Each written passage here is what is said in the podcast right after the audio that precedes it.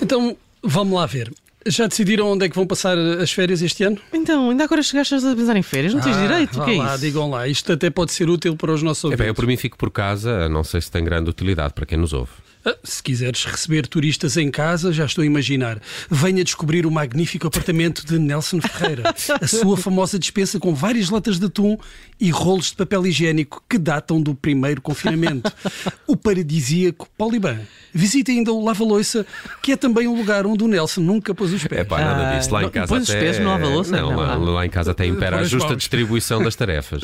Então e tu, Judito? Ah, queres saber como é que é a distribuição das tarefas lá em casa? Não, não. O- eh, onde é que vais passar férias? Ainda não decidi, mas gostava de ir à Islândia ver auroras boreais. Ah, eu sentava-me ao lado de uma aurora na escola primária, mas Estás a acho ver? que não era Boreal, não, era, Car- Cardoso. Cardoso.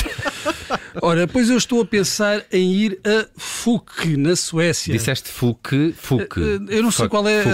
a, a pronúncia correta, talvez em sueco seja fica ou faca, mas quero ir lá antes que mude de nome. É que os habitantes desta localidade, os fuquenses ou fuquitas, estão cansados de ver o nome da terra censurado pelas redes sociais. Pois, estou a perceber, não é? O algoritmo vê a Fuque e acha que aquilo é um palavrão em inglês. Mas, mas é só por isso que queres lá ir? É, é uma das razões. Eu gostava de ser um dos últimos turistas a visitar a Terra antes de mudarem o nome para Dalsro, que significa Vale Tranquilo.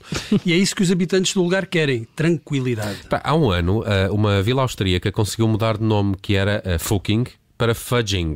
Os habitantes também estavam um bocadinho fartos de piadolas dos turistas ingleses. Ok. E não sabem eles o que é viver em pai torto, no Conselho de Mirandela. Ou em vergas, como cesto de verga. É em vagos. Ah, será que eles dizem em vergas ou nas vergas? Nas vergas deitado? Nas- Exatamente.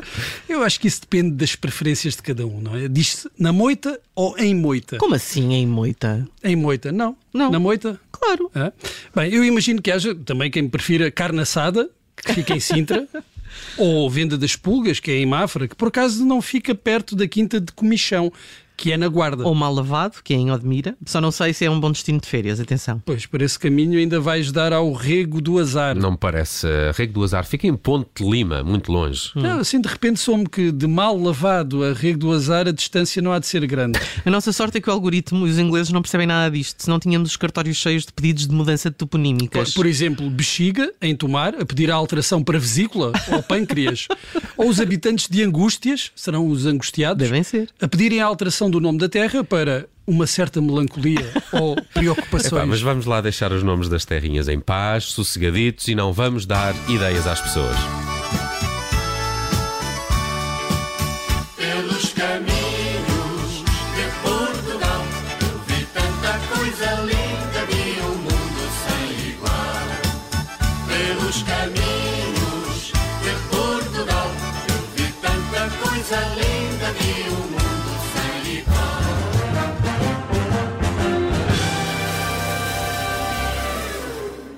Rádio Observador.